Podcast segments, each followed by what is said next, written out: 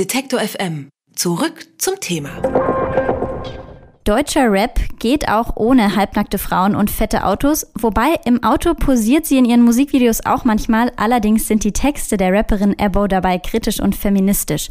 Mit bürgerlichem Namen heißt sie Ebru Düsgün, geboren ist sie in München. Auf ihrem neuen Album K4L steht die migrantische Community im Vordergrund. K4L steht als Abkürzung für den Slogan Kanak for Life. Bestätigt, in jeder Bildzeitung verewigt. Ey, Kenneck for life, Kenneck for life. Von der Farbe meiner Haare bis zur Farbe meiner Nights. Ey, Kenneck for life. Ebos neue Platte ist ein großer Mittelfinger an den konsumfixierten und sexistischen Deutschrap Mainstream. Das hat uns so gut gefallen, dass es bei uns auch schon Anfang April Album der Woche war. Und heute ist Ebo bei uns zu Gast, um über K4L zu sprechen. Hallo Ebo, willkommen. Hallo, hi. Man könnte ja erstmal denken, dass Rap mit seinen oftmals so sexistischen Texten Frauen nicht unbedingt so anspricht. Wie bist du denn zum Rappen gekommen? Ich bin zum Rappen gekommen, weil Rap, ähm, ja, es gab super viele Rapperinnen in den 90er Jahren, ne? Wir, also so angefangen mit, keine Ahnung, einer Lauren Hill, einer Missy Elliott, einer Foxy Brown, einer Lil Kim davor schon mit Roxy Chanté etc. Ähm, es gab immer sehr viele Rapperinnen. Ich glaube auch, dass es so ein deutsches Phänomen ist, dass wir so lange brauchen, um eine Hip-Hop-Szene auch zu schaffen, wo es so viele Rapperinnen gibt. Aber das haben wir generell in der Musikindustrie, ne? Also ich merke das ja an Festivals, die auch gemischt sind, also nicht nur Hip-Hop-Festivals, sondern sei es Indie, sei es was auch immer, der männliche Anteil an, äh, an Performern dort ist halt super hoch, weil die Musikindustrie so Strukturen hat, die immer noch sehr patriarchal sind. Und in Deutschland nochmal ganz besonders, würdest du sagen? Genau, in Deutschland vor allem. Also es ist echt lächerlich, dass es so gerade jetzt erst so ein Ding ist, ähm, dass es Rapperinnen gibt.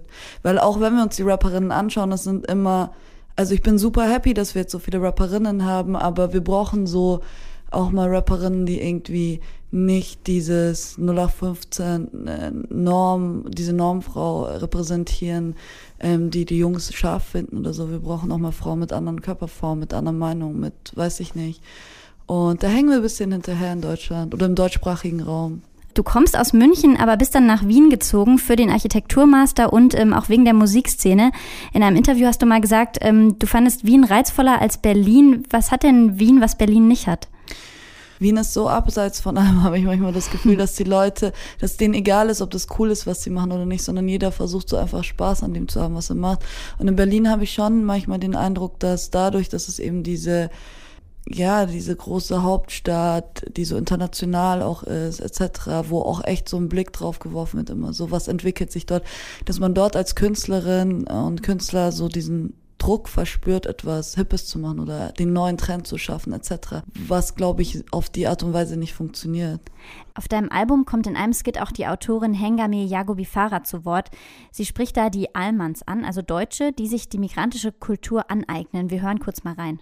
Kauft euch gern so viel Hummus und Eidern, wie ihr wollt, aber tut auf Social Media nicht so, als ob ihr plötzlich Blutgruppe Eidern wärt. Nicht mal Leute, die mit diesen Lebensmitteln aufgewachsen sind, machen so eine Lifestyle-Story draus. Wir haben es verstanden, eure Geschmacksknospen wurden durch ein bisschen Kümmel aktiviert, 20 Jahre zu spät, aber immerhin ein herzliches Moschallah von meiner Seite, aber jetzt verpisst euch.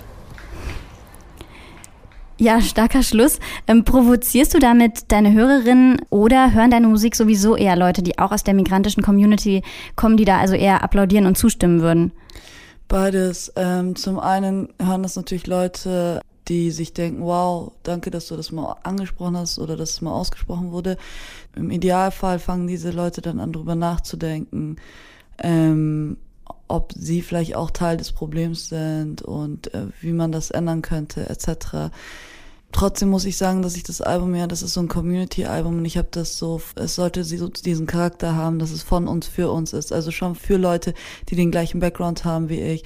Einfach auch, weil es sehr empowernd ist, so Tracks wie Canic for Life, überhaupt, dass das Album diesen Titel trägt, ähm, sagt ja schon so, ey, ich will was schaffen, was für die Communities, aus denen ich komme, was so empowernd sein kann. Ich weiß natürlich, dass nicht nur diese Leute das Album hören, deswegen ist mir auch wichtig, so Messages drauf zu packen, wie den Skit von Hangame einfach nur, ähm, um gewisse Sachen klarzustellen.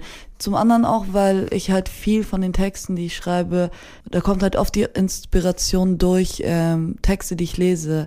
Hengamis Texte sind halt für mich auch ein großer Einfluss. Deswegen war es mir wichtig, dass da dieser Skit drauf ist. Du hast ja gerade auch schon ähm, angesprochen, dass du eben im Albumtitel auch diesen Namen Kenneck so mit Stolz nach außen trägst. Wie, ähm, wie ist dein Verhältnis zu diesem Wort? Weil es ja oft auch total negativ belegt äh, verwendet wird. Ja, genau. Ähm, aber ich versuche halt dadurch, ähm, also auch wenn man so über die Herkunft des Wortes spricht, etc., es gibt so verschiedene Ansätze. Ne? Zum einen gibt es das Volk der Kanaken, dann gibt es die Theorie, dass es eben über die Seefahrer gekommen ist.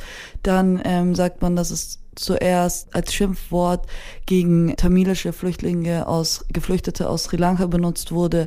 Dann so im Allgemeinen ist das Wort, glaube ich, eher so als Beschimpfung für ähm, Gastarbeiterin, Gastarbeiter benutzt worden.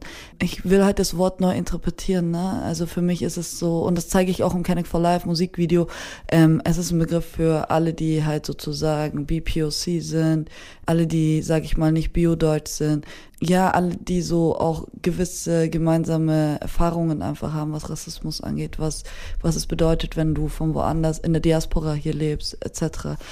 Genau, und ich versuche das so neu zu interpretieren, weil ich mir diese Freiheit nehme und das Wort eigne ich mir ja damit an und mhm. nehme dem sozusagen diese Stärke und diese, diese Kraft, die beleidigend sein könnte und äh, mache daraus etwas Empowerndes. Und ähm, an die Leute, die diese Erfahrung eben nicht teilen, die dann doch irgendwie die, die weißen Biodeutschen sind, was ist dein Appell an die, ähm, gerade jetzt hier in diesem Hinblick auf kulturelle Aneignung ne, mit Ayran, Humus und so weiter, wie, ähm, wie wäre denn eine angebrachte Art, die Migrantenkultur zu konsumieren oder davon teilzuhaben, die vielleicht auch zu feiern? Das Problem bei dem Ganzen ist halt, dass es gerade so ein Trend ist. Also wir haben Deutschrap, der größtenteils eben von Leuten gemacht wird, die einen migrantischen Background haben, der jetzt im Mainstream ist. Und die Leute finden das halt natürlich entertaining, so, ne? Also das entertaint die Leute und sie eignen sich Wörter an, sie eignen sich so einen Lifestyle an, weil es gerade ein Trend ist. Und das Problem bei Trends ist halt einfach, wenn dieser Trend jetzt wieder vorbei ist, und das ist auch bei Feminismus so, der ja gerade so total kapitalisiert wird, wo du dir so aufs T-Shirt ja, von genau, H&M oder genau, so. Genau, genau, das eben, ähm, wo man sich halt schon die Sorge macht, so, ey, check dir überhaupt, woher das kommt, so, ne? Also ich glaube, ich weiß nicht, ob es eine Formel dafür gibt, wie angebrachte Aneignung funktionieren könnte. Ich weiß gar nicht, ob es die überhaupt geben muss. Ich glaube, es geht viel eher darum, dass man wenn man diese Musik hört, dass man sich auch wirklich damit auseinandersetzt mit der Lebenserfahrung dieser Menschen, dass man auch solidarisch ist, ne? Also, dass man, wenn einem im Alltag irgendwie solche Dinge begegnen wie Rassismus gegenüber anderen Leuten etc., dass man auch agiert, dass man wirklich ähm, versteht auch, ja, einfach, dass man wirklich versucht zu verstehen, woher diese Musik kommt und auch Respekt dem gegenüber zeigt. Und ich habe das Gefühl, dass viele halt das zwar cool finden etc., aber halt trotzdem nicht irgendwie ähm, frei von Rassismus sind. Ne? Ich merke das auch bei, also mit dem Album jetzt zum Beispiel, dass auf einer Hip-Hop-Seite wird das dann gepostet und die Leute schreiben Sachen drunter, wo ich mir denke, ey, das ist voll rassistisch von euch einfach so. Und dann denke ich mir, wisst ihr, woher diese Musik überhaupt kommt, die ihr da äh, konsumiert etc. Ich glaube, die Leute sind da immer nur an so einer Oberfläche. Mhm. Du bist ja äh, mit der Burschenschaft Hysteria, einer Art feministischen äh, Burschenschaftsparodie aus Österreich, verbunden und ähm, machst mit bei einem Bildungsprojekt namens Feige. Kannst du mal erklären, was du in der Arbeit da so machst? Also die Burschenschaft Hysteria, ähm, da sind halt Freunde von mir drinnen und deswegen, ähm, wenn die halt was organisieren, versuche ich immer so, das zu supporten, Teil davon zu sein. Ich bin aber selbst nicht in der Burschenschaft. Und mein Kollektiv Feige ähm, besteht aus mir und ein paar Freundinnen und wir machen halt ähm, ganz viel verschiedenes Zeug. Also zum einen haben wir jetzt zum Beispiel Videos gemacht, äh, für die Stadt Wien auch, ähm, so zur sexuellen Aufklärung, äh, für, für junge für junge Leute einfach, wo wir so über Mythen im Sex reden, ne? Ähm, was aber ganz witzig dann gemacht ist, so für YouTube sind das so kleine Videos oder wir haben so Videos gemacht zu Body Positivity. Ja, wir geben teilweise Workshops auch mit zu diesen Themen, also auch ganz viel zu Body Positivity. Ja, wir versuchen so ganz viel Arbeit zu leisten, indem wir ähm, das künstlerisch umsetzen irgendwie. Also ist dir das wichtig, über die Musik hinaus auch noch politisch irgendwie was anderes zu machen? Fühlt Ja, sich das ja. nochmal direkter an? Ja, auf jeden Fall. Und ich mag es auch in Kollektiven zusammenzuarbeiten. Ich mag es einfach mit Freundinnen zusammen etwas zu erschaffen. ne? Und ich habe das Glück, super viele aktive Freunde zu haben, die ähm, tolle Arbeiten leisten. Und deswegen war das eigentlich total natürlich, dass wir gesagt haben, hey, wir machen jetzt ein Kollektiv so, weil wir schon so am Zusammenarbeiten waren. Nochmal zur Rap-Kultur in Deutschland. Hörst du selbst viel Deutschrap und was, was gefällt dir aktuell an der Szene? Was gibt's gerade an guten Entwicklungen? Ich höre selbst nicht so viel Deutschrap. Ähm, das liegt zum einen daran, dass ich versuche, so auch einfach andere Musikgenres zu hören, um für das, was ich machen will, auch andere Einflüsse zu haben. Weil ich glaube, wenn man zu sehr das hört, was man selbst macht, dann bewusst oder unterbewusst äh, eignet man sich Sachen an. Ne? Sei es ein Flow, sei es die Art und Weise, wie etwas umgesetzt wird. Was ich gerade sehr cool finde, aber in der Deutschrap-Landschaft ist, dass eben ganz viele Rapperinnen gibt. Also wir hatten jetzt, ich weiß nicht, ob es immer noch so ist, aber zum Beispiel letzten Monat waren auf Spotify alle Playlisten, die wichtig sind, so, ähm, ja, also diese Playlisten hatten alle im Cover eine Frau, ne? Also eine Frau war das Coverbild. Und die Frauen untereinander sind auch super solidarisch. Also alle Rapperinnen, die ich bis jetzt kennengelernt habe, waren super nett, super unterstützend. Es ist schon so, man merkt schon, dass sich was verändert gerade. Und hast du da jetzt das Gefühl, das geht also auch unter die Oberfläche und hat ein bisschen mehr Nachhaltigkeit?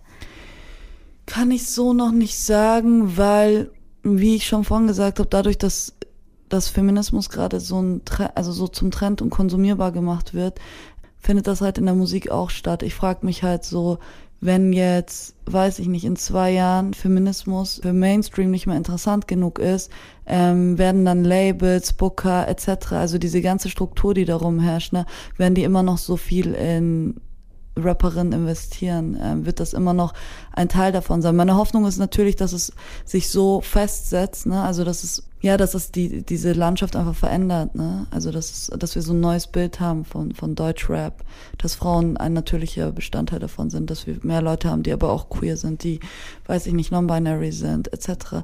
Dass es viel mehr Vielfalt gibt, weil wir können nicht in 2019 sagen, wow, wir haben jetzt vier, fünf Rapperinnen im Mainstream. Und das war's jetzt. Das war's jetzt, kann nicht sein. Mir fehlt so ein bisschen so eine Lil Sims oder so eine Flo Hayo, so eine, weiß nicht, Princess Nokia, Rico Nasty, keine Ahnung, mir fehlen so verschiedene Arten noch von, von Frauen, also so verschiedene Meinungen, auch verschiedene Bilder, ne, die wir, die wir vermittelt bekommen. Mit K4L hat die Deutschrapperin Ebo ihr drittes Studioalbum veröffentlicht.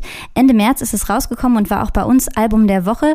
Freut mich sehr, dass du bei uns zu Besuch warst. Vielen Dank. Ja, danke euch fürs Einladen.